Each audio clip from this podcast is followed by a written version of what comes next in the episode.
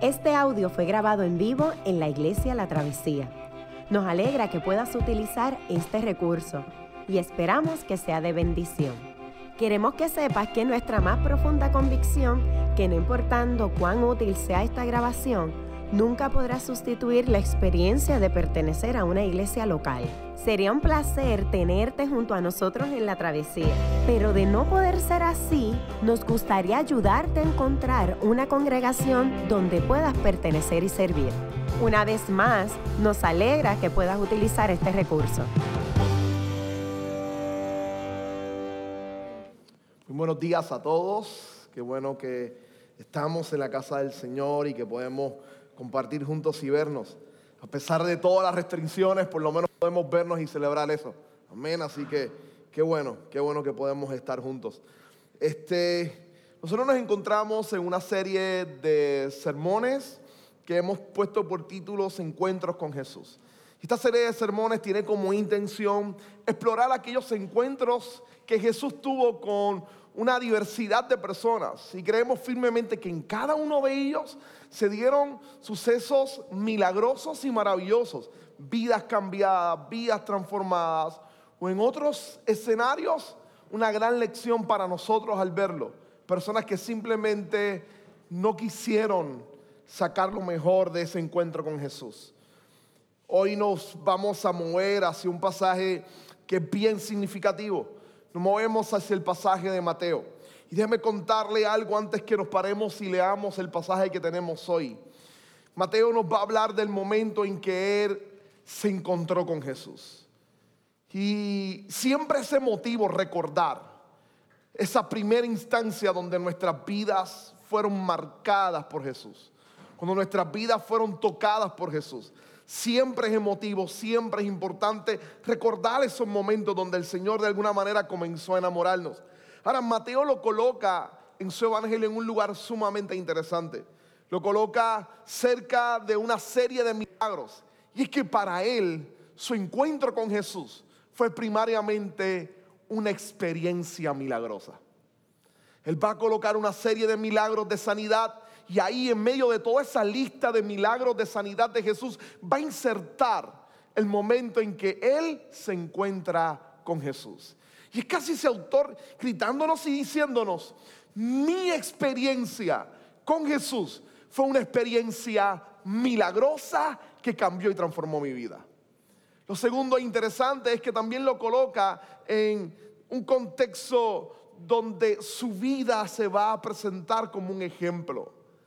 El pastor Yamil el domingo pasado nos habló de un joven rico, adinerado, que había conseguido dinero aparentemente por la vía legal, con esfuerzo o de herencia de una familia que había puesto todo para ser exitosa en la vida, que había cumplido, o él entendía que había cumplido la ley y que el encuentro con Jesús lo que hace es que afloraba todo su interior y se daba cuenta que tenía un ídolo adentro.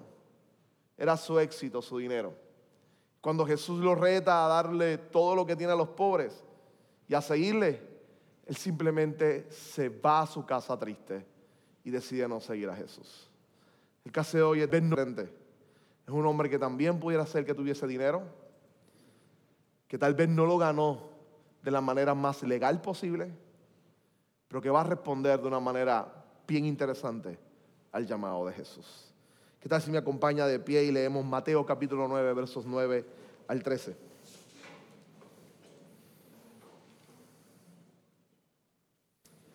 Mateo capítulo 9, versos 9 al 13. La palabra del Señor se lee en el nombre del Padre, del Hijo y del Espíritu Santo. Amén.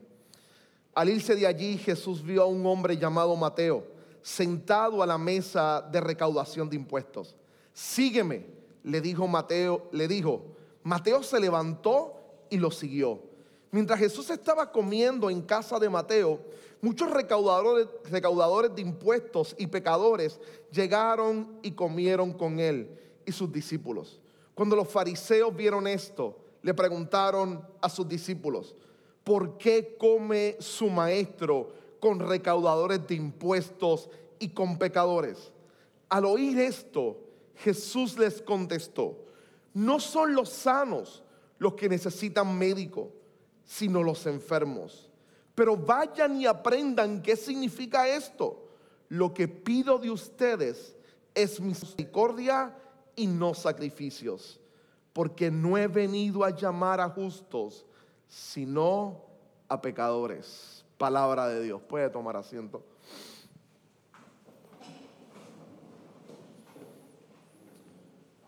Como les contaba, la escena es radicalmente diferente a la del joven rico. Mateo, recaudador de impuestos, y entraremos ya mismo en él, decide escuchar el llamado del Señor y seguirle. Producto de lo que acontece en su vida y en su corazón, él crea todo un banquete para que sus amistades, la gente con la que él se rodea, las personas que otros excluían, se reúnan a la mesa con Jesús en una celebración. La policía del buen orden o la policía de la buena conducta, la policía de la buena ética se alarma, se exalta, se molesta. Se acercan a los discípulos de Jesús y le cuestionan, ¿qué hace tu maestro comiendo con estas personas? Y la respuesta de Jesús simplemente es una forma de explicar lo asombroso y maravilloso de la gracia del Señor Jesucristo. Calvino, el gran reformador de Ginebra, había dado una expresión interesante que yo simplemente quiero, quiero leerles. Y al leerle, la persona que está en paréntesis es una añadidura mía. Y él decía, Calvino decía, el gozo es una tranquila alegría milagrosa de corazón cuando uno contempla la bondad de la gracia salvadora de Dios en Cristo Jesús. El gozo es una tranquila alegría de corazón.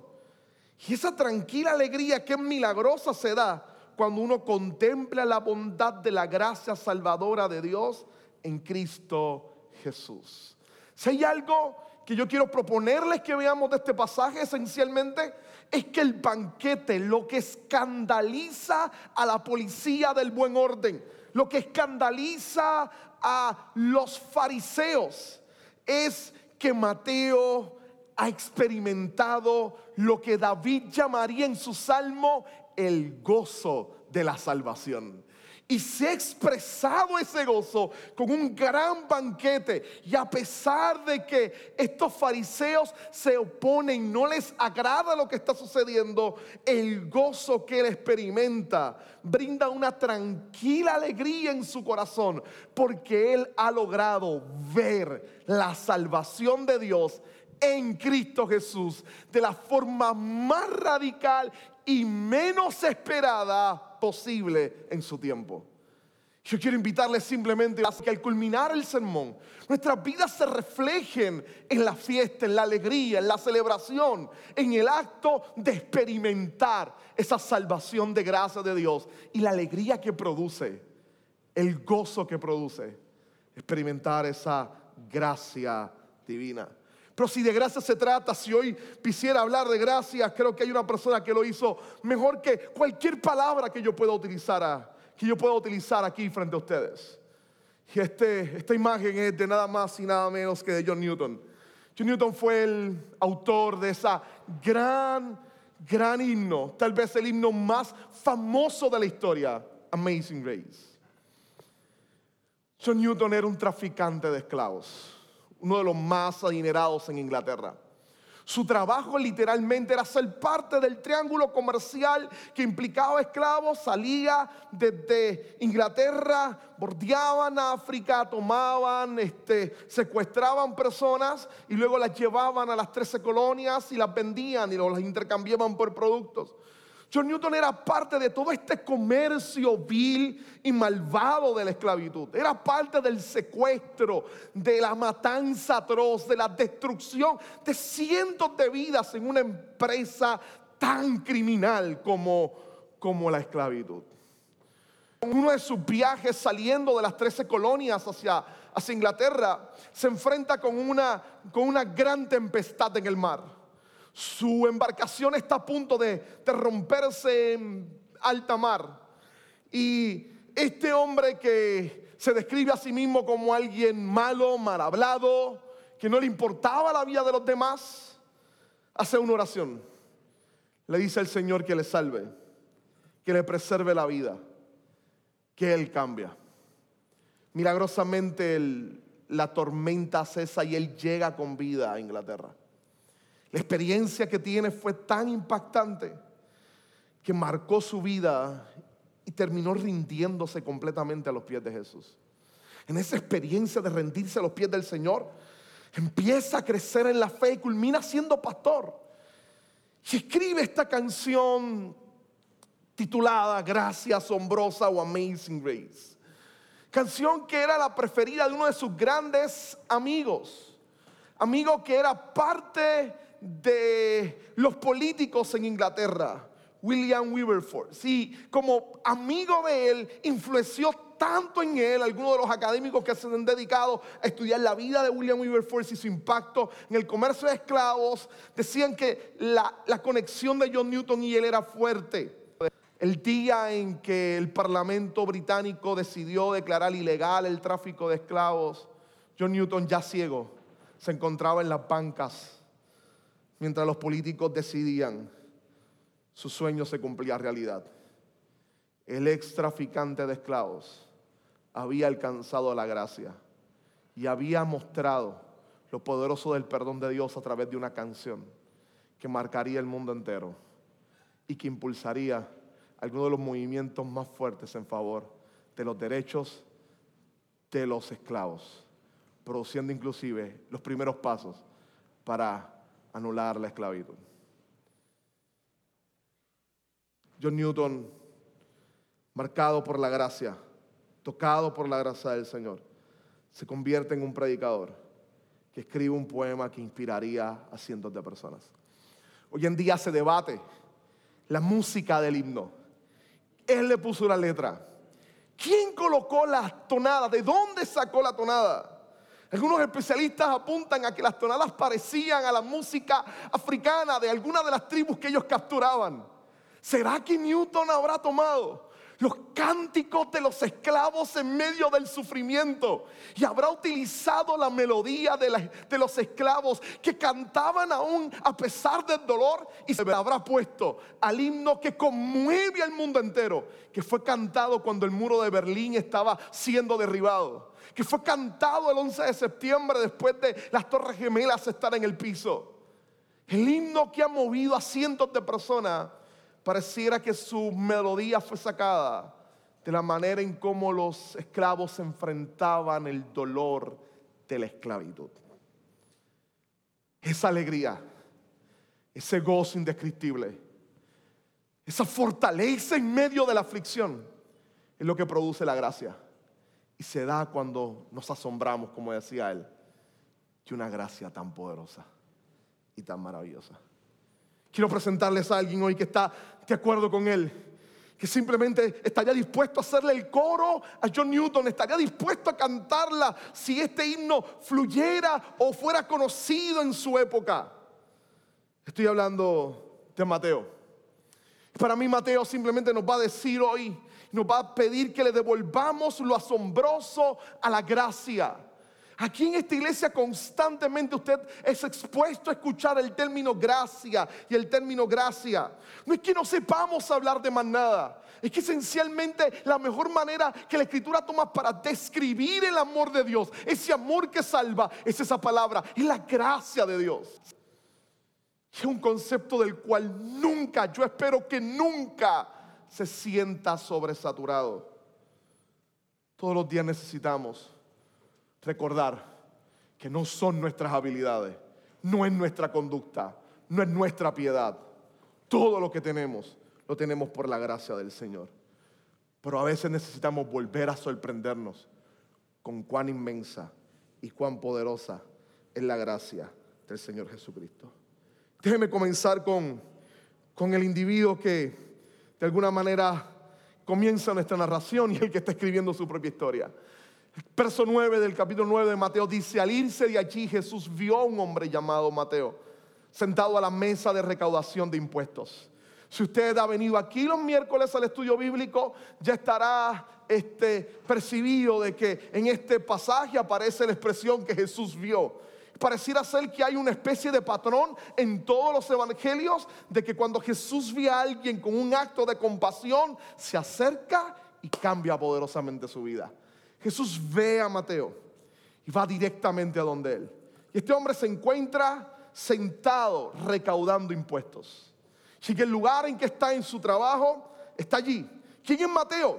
Mateo es lo que se conoce como un publicano, un recaudador de impuestos. ¿Qué era un publicano en la época, específicamente en el contexto? Mateo está en una mesa de recaudación de impuestos. ¿Qué mesa? Simplemente es un puesto de recaudación que se encontraba lo más probable en, en las principales rutas comerciales de Capernaum. En el norte de Galilea hay un lago y hay un tráfico comercial bastante fuerte. Así que había todo un puesto de recaudadores de impuestos. ¿Qué hacían ellos? Ellos le compraban esa posición al imperio romano. ¿Quién es Mateo? Es un judío de nacimiento que lo más probable compró la posición de tener un kiosco donde recaudar impuestos, después de comprar la posición al imperio, el imperio le permitiría, el imperio romano, le permitiría añadirle a lo que legalmente tenía que pedir la cantidad que él quisiera. Así que si por mercancía tenía que cobrar cierta cantidad de dinero, él podía cobrar más y el resto se quedaría con él. Tenía soldados a su cargo que estarían defendiendo su vida para que nadie le haga daño. ¿Por qué necesita soldados? Porque todo el pueblo de Israel lo ve como un traidor. ¿Por qué un traidor? Piénselo. Israel está esperando que llegue el día del Señor, que su Mesías se acerque, que venza el poder malvado y pecador de Roma y lo liberte como una nación. Que hay un hombre de su propia sangre, de su propia familia, de su tierra, que decide colaborar con ese imperio imponiéndole más impuestos y obligándolos a ellos a pagar. Era fácil ver la idea de que este individuo es un traidor. No merece nuestro respeto. Además de la idea de que sería visto como un traidor, su contacto constante sería con las comunidades gentiles. Así que tras de traidor, la gente entendería que él es impuro. No entraría al templo, no estaría en los servicios, lo excluirían de las celebraciones de la ley. Este chico estaba excluido, aislado, robándole a su gente mientras trabajaba. Él era un pecador.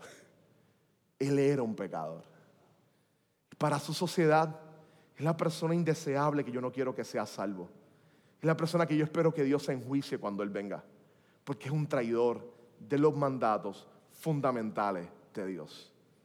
Así es como se veía Mateo. Y en medio de la experiencia de cómo lo veían, de cómo lo estaban observando, Jesús se aparece pues en medio de él. ¿Para quién recaudaba impuestos Mateo? Mateo recaudaba impuestos principalmente para, para uno de los grandes Herodes, Herodes Antipas. Herodes Antipas había puesto impuestos a estas sesiones pobres de Galilea para simplemente seguir construyendo una ciudad de gente adinerada que tenía más al norte, principalmente llena de gentiles. Así que eso intensificaba más el odio y el resentimiento que tenían hacia personas como Mateo. Yo no sé si, si esto resuena en tu mente. Y es tal vez parte de lo que hemos venido viendo varios domingos aquí. Es una persona que debería ser excluida, que la gente rechaza, que no le agrada, pero que Jesús ve con misericordia y decide acercarse a Él y hacer algo sumamente espectacular. Jesús llega a donde Él está.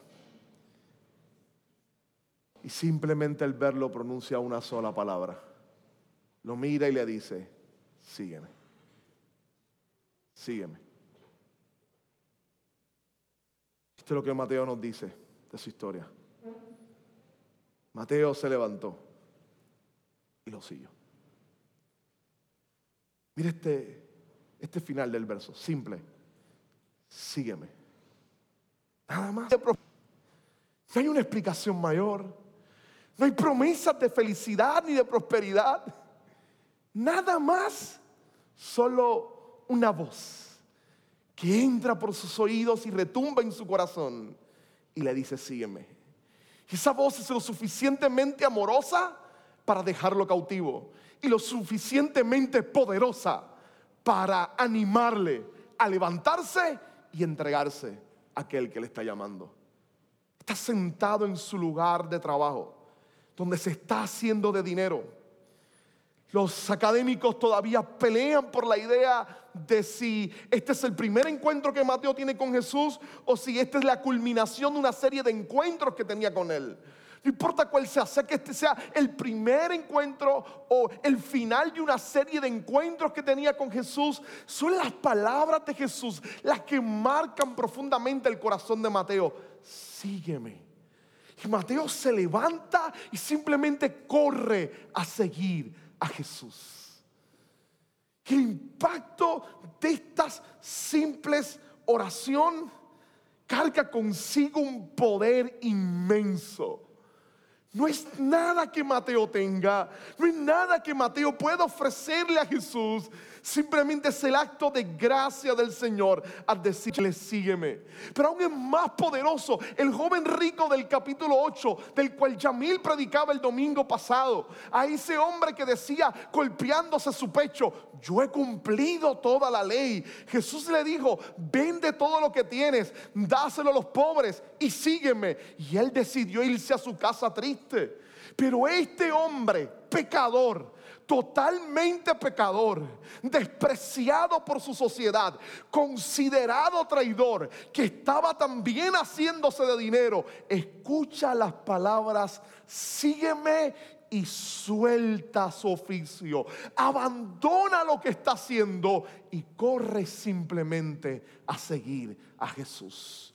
Alguien que se cree que es perfecto porque cumple la ley no puede aguantar el llamado del Señor y sale corriendo. Alguien que se considera y sabe que es pecador, que sabe que se encuentra en lo más profundo de la maldad del pecado, escucha la voz de la gracia de Dios que le dice, sígueme y no puede hacer otra cosa que seguir a Jesús. Es asombroso. Es totalmente asombroso. Es una gracia que transforma que cambia. Una gracia que perdona, no importando cuán bajo entendamos que hemos caído. Por eso es que es asombrosa. Por eso John Newton entendía que la mejor manera de colocarla es decir, es asombrosa esa gracia. Simplemente asombrosa. Profundamente transformadora. Y eso se acerca a simplemente decírselo a Él. Hay mucho para pensar hoy en este, en este primer verso.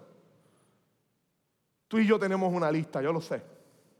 Tú y yo tenemos una lista de los indeseables. Yo he hecho mi lista en muchas ocasiones en mi vida. Sí, de seguro tú la tienes también. Tú tienes la lista de los indeseables.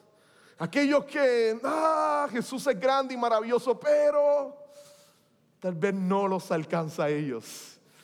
Sí, los indeseables. Y todos las tenemos. Aunque queramos pensar que no, tenemos una lista en nuestra, en nuestra conciencia de aquellos que entendemos que la gracia no se extiende a ellos. Es imposible que logre sacarlos de su estado de pecado. Pudiera nombrar algunos aunque nos pongamos un poco incómodos hoy. Pero la incomodidad de seguro le hará entender que es verdad este argumento. Un pedófilo, un abusador, un asesino serial. No, ellos no merecen la gracia. Ellos no merecen ser alcanzados. Ellos no merecen ser perdonados.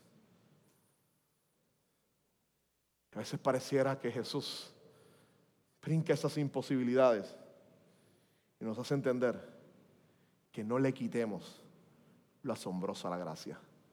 La gracia sigue siendo asombrosa. Y lo escribió un hombre que masacró a miles de personas por simplemente hacerse de dinero en el tráfico más inhumano que la sociedad moderna haya entendido, el tráfico de esclavos.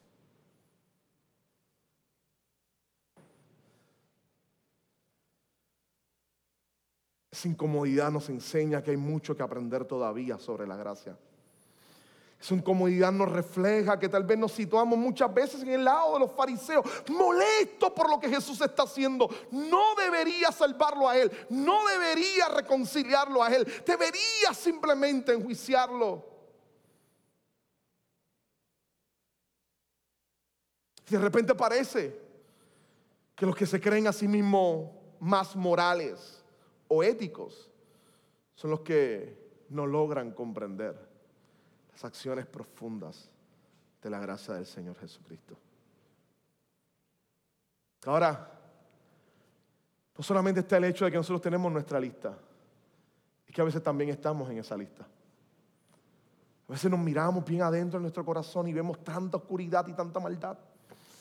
Sentimos que es imposible. Venimos los domingos aquí, se siente usted aquí con nosotros. Escucha hablar de la gracia. Escucha a Ronnie diciendo que no, no queremos que se sienta juzgado, que se sienta amado. Y se escucha lindo. Usted se ríe porque Ronnie lo dice con su acento chulo de, de tejano, tratando de hablar español. Pero a pesar de eso, desde aquí no ha logrado perforar el corazón, convertirse en algo que domine su vida y entender verdaderamente que la gracia del Señor es suficiente para perdonar sus pecados.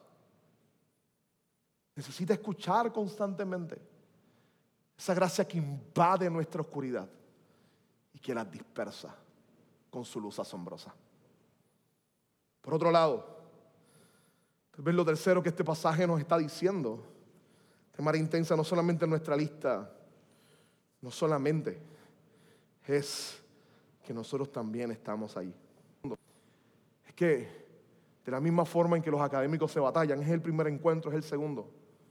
Mateo me enseña algo muy poderoso. Y es que tal vez es el tercero, cuarto, quinto encuentro que Jesús tuvo con Mateo. Tal vez desde el primero Mateo dijo, este no es un profeta más. Él tiene algo especial. Tal vez en el segundo encuentro dijo, yo creo que este es el Mesías del que Isaías hablaba. Tal vez en el tercer encuentro dijo, este es hombre que va a cambiar todas las cosas. Pero no es hasta que Jesús se acerca y le dice, sígueme, que de alguna manera abandona todo lo que tiene y decide correr en un discipulado radical con Jesús. Mateo se va a convertir en uno de los doce. Va a seguir a Jesús. Y durante toda la vida de Jesús no dice ni una sola palabra. Ni una sola palabra. Nunca, ningún evangelio lo pone a decir nada. Después que Jesús asciende, escribe uno de los evangelios más impresionantes de todo el Nuevo Testamento. ¿Quién es este individuo interesante? Alguien que poco a poco en sus encuentros con Jesús fue dándose cuenta del poder del Señor hasta que un día ese llamado a seguirle fue fulminante. Tal vez tú y yo nos encontramos así. Has tenido varios encuentros con Jesús Llevas, no sé, 15, 10 años, 5 años, 7 años, 3 años, 2 años, 1 año, 7 meses, 2 meses, unas semanas, teniendo encuentros con Jesús en su casa, domingo tras domingo, pero todavía estás sentado en la misma mesa de tus rebeliones y pecados. Todavía estás sentado en la misma mesa de tus adicciones y problemas. Todavía estamos sentados en la misma mesa, sirviéndole al imperio de este mundo que nos produce daño y que nos va deteriorando. Y Jesús hoy se aparece, te mira con los ojos más misericordiosos posibles y al mirarte te dice, sígueme, sígueme. Te invito a un caminar diferente y particular que va a cambiar tu vida para siempre te mira y te dice, sígueme. Como en otras ocasiones hoy el Señor te está diciendo, decídete por confiar en Él en todas las áreas de tu vida. salvación es mucho más compleja que un solo evento. Para muchos de nosotros, la salvación ha sido un proceso que hemos vivido a lo largo de un tiempo donde el Señor nos hace más conscientes de nuestro pecado y más conscientes de lo asombroso de su gracia en la cruz. Luego de este evento tan maravilloso, Mateo está tan contento que hace un banquete, invita a todos sus amigos y decide honrar a Jesús. Ese banquete es muy peculiar. Así que esta es mi manera de llamar ese banquete. Banquete es un banquete de, celebración gracioso. Usted se mira, pero ¿por qué él va a decir que es gracioso? ¿Quién está haciendo chistes? ¿Quién se está mofando? La idea gracioso no es en el término de divertido, sino en el término de un banquete que se da de gracia. Gracioso como adjetivo también tiene la implicación de algo que se da por gracia. Ese es el término de gracioso. Es un banquete de celebración gracioso que brinda gracia, que da gracia y que al mismo tiempo celebra la gracia. Mire Mateo 9 al 10, mientras Jesús estaba comiendo en casa de Mateo, muchos recaudadores de impuestos y pecadores llegaron y comieron con él y con sus discípulos. Esa expresión de pecadores es interesante. En muchas ocasiones en el Nuevo Testamento, recaudadores de impuestos y pecadores van a ir juntos. Y a veces recaudadores de impuestos y prostitutas. Sí que hay una equivalencia, lo más probable, parte de esos pecadores que no solamente eran recaudadores de impuestos, sino otros pecadores, algunos de esos pecadores de seguro eran prostitutas sentadas a la mesa con Jesús. Si al escuchar eso te pone nervioso, es muestra de que tal vez no has entendido lo asombroso de la gracia. Jesús está cenando con traidores nacionales, con prostitutas, con ladrones, tal vez con asesinos con pecadores. Está allí con ellos, comiendo con él y sus discípulos. Ahora, tal vez usted dice, no hay problema en comer. Está bien. El problema es que en el mundo antiguo los banquetes, ya a lo que se refiere a una comida, los banquetes no eran solamente para satisfacer las necesidades físicas de comer. Era una especie de comunión y relación con la gente con la que estás comiendo hay un sentido de afirmación en el acto. Afirmación, Jesús no está afirmando ni celebrando su pecado. Jesús está afirmando y celebrando que el Evangelio ha llegado a los que la sociedad excluía y privaba de las buenas noticias de salvación de Dios. ¿Y cómo ha llegado ese Evangelio a ellos? Por medio de la persona de Jesucristo sentado frente a ellos, hablándoles del perdón y la grandeza del reino de Dios. Así que la tonalidad se convierte en una tonalidad de celebración, de alegría, de triunfo. En medio de esa celebración de alegría y de triunfo llegan entonces la policía del buen orden. Aquellos que piensan que son puros, los grandes moralistas. Y por eso el Evangelio no es moralismo. Se acercan los grandes moralistas, los fariseos, los que controlaban la escena religiosa, los que hacían banquete, pero en ese banquete simplemente invitaban a los fariseos y a aquellos que entendían ellos que eran piadosos. ¿Por qué? Porque para ellos los banquetes eran simplemente para el pueblo de Israel y era el verdadero pueblo de Israel. Así que excluían a aquellos que ellos entendían, esta gente no pertenece al pueblo de Dios. Se congregaban ellos y simplemente hacían grandes banquetes y los banquetes tenían tendencias ceremoniales que apuntaban al día en que el Mesías llegaba. Ahora ellos se están quejando porque dicen, su maestro está comiendo con gente que no es parte del pueblo de Dios y está haciendo un banquete de celebración para que el Mesías venga a levantar a su pueblo, pero ellos no son parte del pueblo. Lo que estos individuos no han entendido es que el Mesías llegó y está exactamente haciendo eso, tomando a las parias de la sociedad, a los indeseables, a los pecadores y los está juntando para proclamarle la buena nueva de que el Evangelio ha llegado para perdonarles y para incluirles en el pueblo de Dios por medio del perdón del acto que Jesús va a ejercer en la cruz del Calvario. Son los sanos los que necesitan médico, les dice cuando ellos responden porque está comiendo con pecadores y publicanos. Jesús le dice, díganle, no son los sanos los que necesitan médicos, sino los enfermos. Pero vayan y aprendan qué significa esto. Lo que pido de ustedes es misericordia y no sacrificio. Porque no he venido a llamar a justos, sino a pecadores. Esa expresión de Jesús implica la alegría y el gozo que se está celebrando en medio de ese banquete. Lo que lo, lo coloca es simplemente alegría, es gozo, es celebración. La gente genuinamente celebrando la vida, la verdadera vida a Jesús. Hay sentido de celebración. Los banquetes están llenos exactamente de eso, de celebración. Jesús está celebrando con estos pecadores la vida que solo Él da, la verdadera vida. Así que hay que celebrar la vida. Es la tónica primaria del banquete. Es torna poderoso.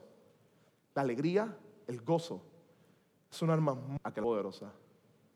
Y Jesús pareciera llamar constantemente a que la disfrutemos. Ahora, ese gozo en medio de una sociedad que los excluía, ese gozo ante la noticia de que Él va a abandonar su antiguo trabajo que le daba dinero y se va a aventurar a vivir la vida con Jesús. ¿Hay gozo a pesar de eso? Ahora, eso nos lleva a nosotros. ¿Hay gozo a pesar de todas las noticias pesimistas que estamos escuchando? Es el gozo que el cristianismo ofrece suficiente para darnos sostenimiento en medio de la aflicción y de la adversidad que vivimos? La fe cristiana es una única fe ante todas las religiones, es una fe de gozo, de celebración. Sus recordatorios primarios se conocen como fiestas cristianas en el calendario litúrgico. El cristianismo de Occidente celebra la Navidad.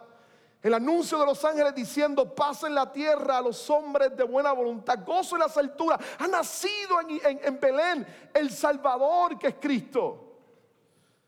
Por eso nos repartimos presentes, celebramos la encarnación. Mientras que el cristianismo oriental celebra la Pascua en la resurrección, en celebración, se dan presentes, hacen fiesta. La misma algarabía que sentimos en Occidente por la Navidad, la sienten en Oriente por la Pascua, por la resurrección. Y desde el siglo XX las comunidades pentecostales, su día de celebración es el día de Pentecostés. Celebran el gozo que brinda el Espíritu en el corazón del creyente y convierten eso en una gran fiesta. La cristiandad es una religión de celebración y de gozo. Ahora, hay dos objeciones para esto hoy. ¿Cómo sentimos alegría, gozo y celebración en medio de la pobreza, del miedo, del dolor, de la maldad, de la muerte y de la adversidad? ¿Cómo podemos sentir gozo y alegría? Karl Marx decía que el cristianismo o que la religión era el opio de los pueblos.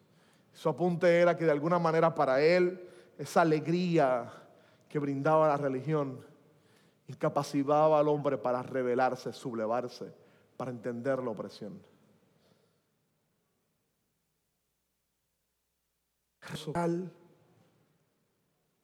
No, yo creo que el verdadero gozo cristiano produce una acción concreta de justicia y amor y de bondad en la fe del Señor. Ahora tenemos que contrastar esto. Llegamos rápido en nuestra sociedad. Nosotros somos un país que se da golpe de pecho en decirse que es el país más alegre del mundo. ¿Nos ha ayudado eso en alguna manera? Tal vez no. Ahora necesito diferenciar estas dos realidades hoy. Una cosa es gozo y otra es diversión. Y a veces por gozo, en vez de gozo llamamos diversión al asunto. Déjenme darle simplemente un ejemplo. ¿Saben quién es ella, no? Celia Cruz, azúcar. Muy bien. Celia escribió una famosa canción hay que llorar porque la vida es un carnaval. Ahora esa famosa canción en sí misma tiene grandes problemas. Escuche la primera estrofa. Quien que piense, todo aquel que piense que la vida es desigual, tiene que saber que no es así. Celia, ¿seguro? Que la vida es una hermosura, que hay que vivirla. Todo aquel que piense que está solo y que está mal, tiene que saber que no es así. Celia, ¿seguro? No es así, dice ella. Que en la vida no hay nadie solo, siempre hay alguien. Ay, no hay que llorar, que la vida es un carnaval. Que es más bello vivir cantando. Continúa constantemente quien piense, quien piense que la vida siempre es cruel, tiene que saber que no es así. Que tan solo hay momentos malos y todo pasa. Podemos llamar al holocausto momentos malos, a las masacres en nuestro país simplemente momentos malos, o reconocemos que sí hay crueldad. Un grupo de muchachos conocidos en Puerto Rico como cultura profética le respondieron con una canción a Celia interesante. Criticando a Celia, dicen ellos, hablan de reír para no llorar, pero la vida es más que un carnaval. En el camino sobran verdades que se aprenden tras sufrir en lo profundo, un despertar iracundo. La realidad es mucho más de lo que se suele escuchar. Y la normalidad te lo van haciendo habitual y demoraliza. Son tantas las sombras que van nublando la vista y hace más frío el amar. Hay lecciones que se aprenden, dicen en su coro, con dolor, con sufrir en lo profundo. Aunque al final tornan esto y dicen, venimos a darte esperanza. Tienes que dejar de llorar, ponte a celebrar. Levántate hacia arriba. Son dos visiones distintas de la vida. Por un lado, Celia nos dice, tranquilo, todo es alegría, celébralo, diviértete. Simplemente diviértete en la vida, diviértete. Esa era la idea de los carnavales en la época medieval. Diviértete, olvida todas tus amarguras. Era casi una olla de, de, hervir que saca la presión, las ollas de presión, los carnavales hacían eso. Quitaban la presión del pueblo oprimido y le dejaban gozarse un tiempo. Y después del gozo de pecado en el sentido este, estricto de la palabra, de celebraciones donde se volvía un caos en muchas ocasiones, el pueblo regresaba con sus conciencias golpeadas, llenas de culpa a vivir la vida de injusticia que estaban acostumbradas a vivir. No hay que llorar, la vida es un carnaval, simplemente diviértete, diviértete. Hoy un de las aflicciones, solo diviértete. El otro extremo le dicen ella y la vida es más que un carnaval. La vida se despierta verdaderamente cuando se sufre en lo profundo y es casi una forma de idealizar el sufrimiento como una fuerza que motiva necesariamente a la acción. Son dos realidades de esta sociedad totalmente distintas y la escritura muestra una tercera vía radicalmente diferente. Es el gozo. Es el gozo en medio del sufrimiento. La diversión.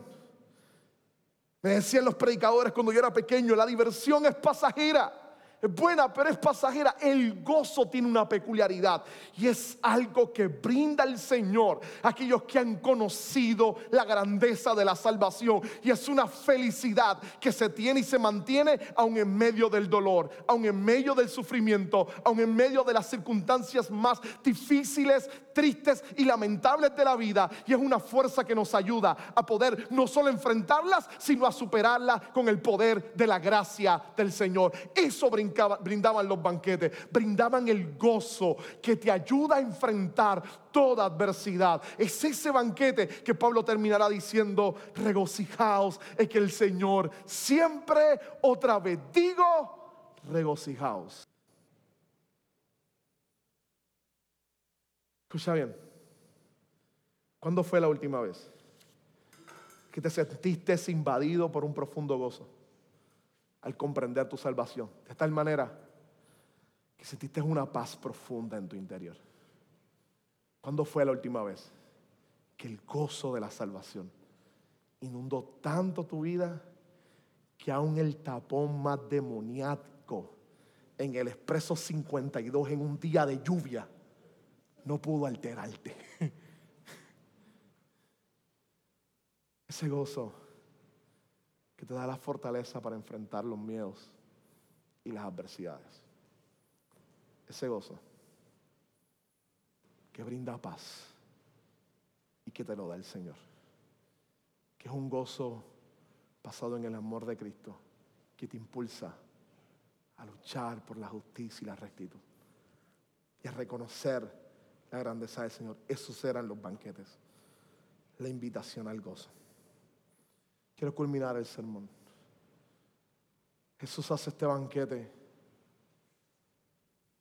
y después va a ser otro. Solamente hay dos banquetes primarios en Mateo. Este y el que va a ser Jesús con sus discípulos. Aquel banquete les va a decir a ellos, no voy a volver a tener un banquete como este hasta que yo regrese. Celébrenlo, compártanlo, recuérdenlo. El banquete antes de la cruz. El banquete antes de la cruz. Es el banquete que lo va a llevar al Calvario. Es el momento de despedirse, donde el traidor se acerca y lo besa. Donde el traidor sale dispuesto a entregar a su maestro. Donde está frente a sus discípulos y decide lavarle los pies. Es el banquete donde le está explicando el gozo de lo que él va a hacer. Es el banquete que refleja la expresión de que Jesús sufrió por el gozo puesto delante de él, soportó todo sufrimiento. Es un banquete solemne, pero también de celebración, que apunta a que el acto de Jesús en la cruz es suficiente para perdonar nuestros pecados y acercarnos profundamente a Jesús. Nuestro gozo el gozo que vence la desesperación, el gozo que vence el sufrimiento, el gozo que vence toda toda oposición, el gozo que los poderes de este mundo ni la muerte puede arrebatarnos, es un gozo ganado en la cruz del Calvario por medio del sufrimiento de Dios hecho hombre, Jesucristo. Ese banquete lo celebramos todos los domingos aquí en la mesa, pero recordamos al mismo tiempo y guardamos con ansia un banquete mejor. Un banquete mejor. Hay un día que como novia del Cordero nos sentaremos ante Jesús a celebrar la victoria final sobre todas las cosas. Nuestra alegría está fundada en la cruz, pero se sostiene y se impulsa por esa esperanza de que el dolor, la maldad y la crueldad tendrán su final cuando el Señor de gloria, el creador de cielo y tierra, regrese para cambiar todas las cosas para gloria y honra de su nombre. Esta semana permítete ser inundado por el gozo del Señor al darte cuenta de lo asombroso de su gracia en tu vida. Ve el milagro que eres. Ve el milagro que eres al ser alcanzado por la gracia del Señor y merecedor de ella y deja que el poder de la gracia despierte un gozo sobrenatural en tu vida que te permita enfrentar todas las adversidades y los temores durante esta semana. Yo te garantizo que muchos de nosotros es exactamente eso lo que necesitamos. Dejar que el gozo del Señor sea nuestra fortaleza. Acompáñame a orar. Acompáñame a orar. Señor, gracias por tu misericordia y tu bondad. Nos encontramos aquí simplemente reconociendo que tu gracia es más asombrosa de lo que podemos pensar, imaginar o reflexionar. Hoy te pedimos con, lo profundo de nuestro corazón que, que nos permita simplemente recordar y seguir disfrutando de esa gracia de darnos cuenta de que no somos merecedores de la misma. Mientras vemos tu gracia obrando en personas que tal vez para nosotros no son merecedoras, que recordemos constantemente que tampoco nosotros lo somos. Que podamos unirnos en tu misión a compartir este evangelio con otros, a invitar a otros a este banquete liberador, sagrado y santo. Que la alegría de ese banquete al cual tú nos llamas inunde profundamente nuestras vidas. Necesitamos volver a sentir el gozo. No la diversión solamente, el gozo que nos fortalece en medio de toda aflicción y toda situación. Ese gozo ganado en la cruz, sostenido con la esperanza de que tú regresaras a transformar todas las cosas. Que esto nos inunde hoy, Dios. Te lo pido en el nombre de Jesús. Amén, Señor. Amén. Qué bueno que pudiste escuchar esta grabación. ¿Qué tal si la compartes con otros? Recuerda que hay muchos más recursos en nuestra página latravesía.org, donde también puedes realizar un donativo. Dios te bendiga.